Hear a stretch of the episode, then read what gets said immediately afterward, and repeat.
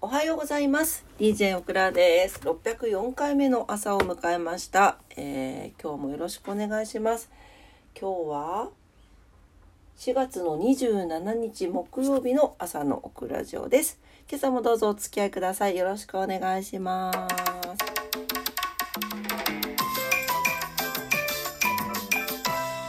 じゃーん。音が違うね。今日さこのあと11時からボイトレなんですけど喉の調子がめちゃくちゃ悪いんですよ。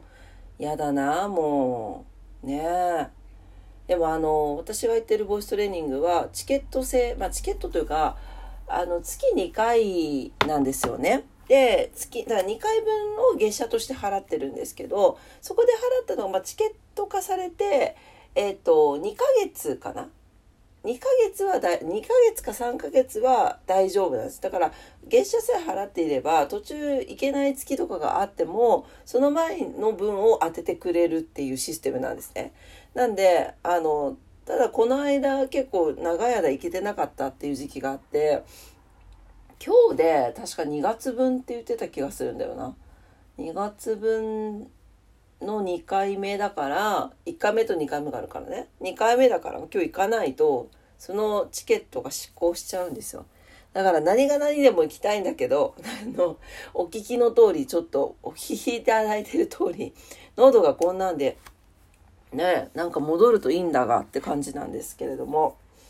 はい、えー、ちょっとね、お聞き苦しいところがあるかもしれませんが、早速お天気に行きたいと思います。福岡市のお天気です。今日は晴れ時々曇り、最高気温21度、最低気温9度になってます。最高気温がね、20度を超えてきましたね。ね、明日も24度まで上がる予定になってます。紫外線がね、大変強いですので、お気をつけください。あと、お洗濯も大変よく乾きそうです。いいお天気になりそうです。糸島です。はい、糸島は晴れ時々曇り、最高気温21度、最低気温10度ということで、最高気温がプラス5度、昨日より上がっております。はい、糸島も同じく紫外線強くなっております。ね、かあの乾燥、乾燥じゃない、洗濯もよく乾きますのでね。うん、今日はお洗濯日和ですね。はい、明日は24度まで上がる予定です。東京です。東京はね、乾燥注意報出てますよ。はい、東京も晴れそうですね。晴れ。まあ、ところにより曇りっていう感じですが、えー、カラッとした青空が広がりますということです。東京都心、横浜、あ、じゃ東京都心、千葉で最高気温が23度。横浜、埼玉で22度まで上がります。昨日よりね、上がってますね。はい、えー、内陸ではね、10度ぐらい高くなるところもありそうです。最低気温が11度とかなので夜ね出かける方は羽織物を持ってお出かけください。明日も晴れます。はいそれでは今日は何の日です？4月27日。427はい、えー哲学の日。国会図書館開館記念日。世界生命の日。駅伝の誕生日本初の女性警官が着任ということです。うん。哲学ね哲哲学って面白い哲本当はえっ、と哲学とか心理学部に行くかうんとその化粧の研究をしたかったんでそっちの方向に行くか迷って結果化粧のまあ心理学はねあの脳みそが足りなかったんです偏差値が偏差値が足りなかったのとあとは福岡にその時心理学部ってなかあったっけな。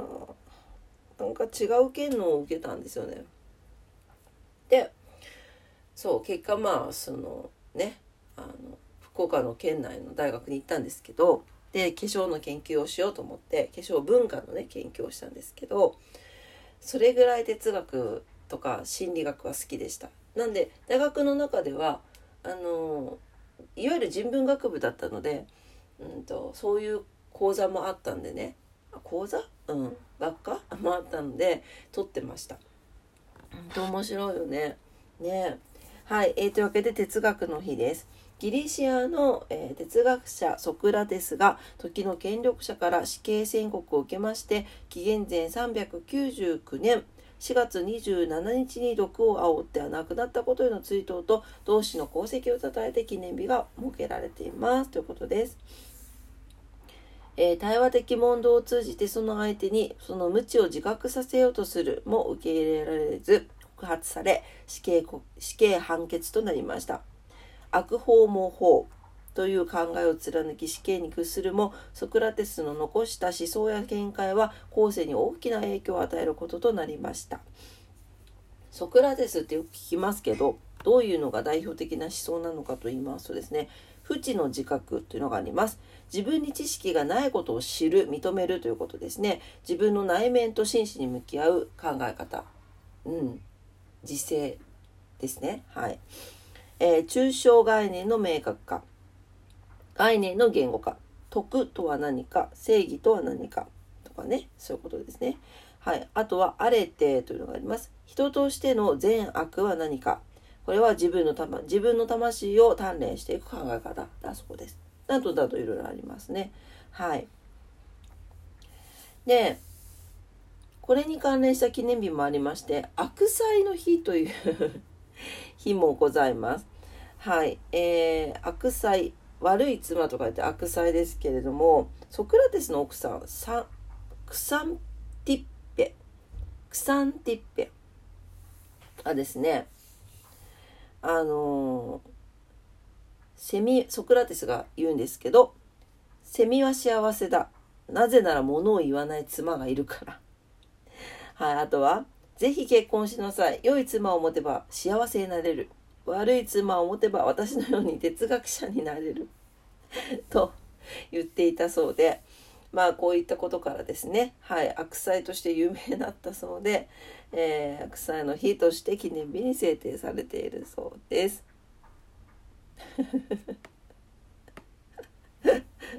ねえ本当はそうじゃなかったかもしれないよね。どうでしょうか。はい。まあだってさこうななんていうのかな。結構学者さんまあ今でこそ学者さんとかでご飯が食べていけるじゃないですか。それでも研究内容によってはちょっと厳しいところもあると思うんですけど哲学やっててさねあのいいのよいいのよ大丈夫よっていう生活できたのかなっていうのはちょっとわかんないですよこうオクラの想像の中ですけどね どうだったんだろうかなと思いますけどね。うん。ちょっとすいません。ちょっとそこまで、すいません。ここちょっとね、あのそこまで調べられてないので、ちょっとまた、あの、時間があったら 面白そうなんで調べてみようと思います。はい。ということで哲学の日でした。はい、えー、っと、あとは大丈夫かな。はい、ですね。今日は何の日これくらいにいたします？ことわざに行きます。236日目のことわざです。ネパールのことわざ。愚か者は一度つまずき、知恵者は三度つまずく。うん。なるほど。えー、利口な人の方が単純で素朴な人より冴えないに会いやすく、間違いを犯しやすいと言います。利口な人ほど物事を考える範囲や行動する範囲が広いため、とかくいろいろな失敗を招いてしまいがち。しかし失敗は成功の母。えー、知恵、知恵、知恵者って読むのかな？知恵者であるほど、どんどん成長できるのです。ということです。確かにね失敗からの学びを素直に受け止めましょうというところですけれども確かにねでもこれもうーんどうああどうどっちがいいんだろう。どっちがいいんだろうと思うんです最近。なんかうんとまあオクラが勤めてる会社って比較的あの大きい規模が大きい会社ですね、うん、いわゆる大企業大企業になると思うんですけどうん。とかになってくるとですねやっぱりあのこの何て言うんだろう。物事を考える範囲や行動する範囲が広いのは足とされることがあると思うんですよね。多々ね。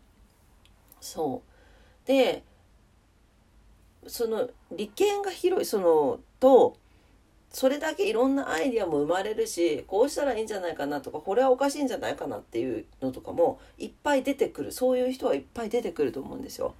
ででもそういうアイディアをがあっても何て言うの？それがなかなか反映されなかったりとかなんかそれを良しとしないみたいなのは結構やっぱ大きい企業だと統制取らないといけないからなんだろうまあ良しとしないみたいなところがあるのかなというふうに思います。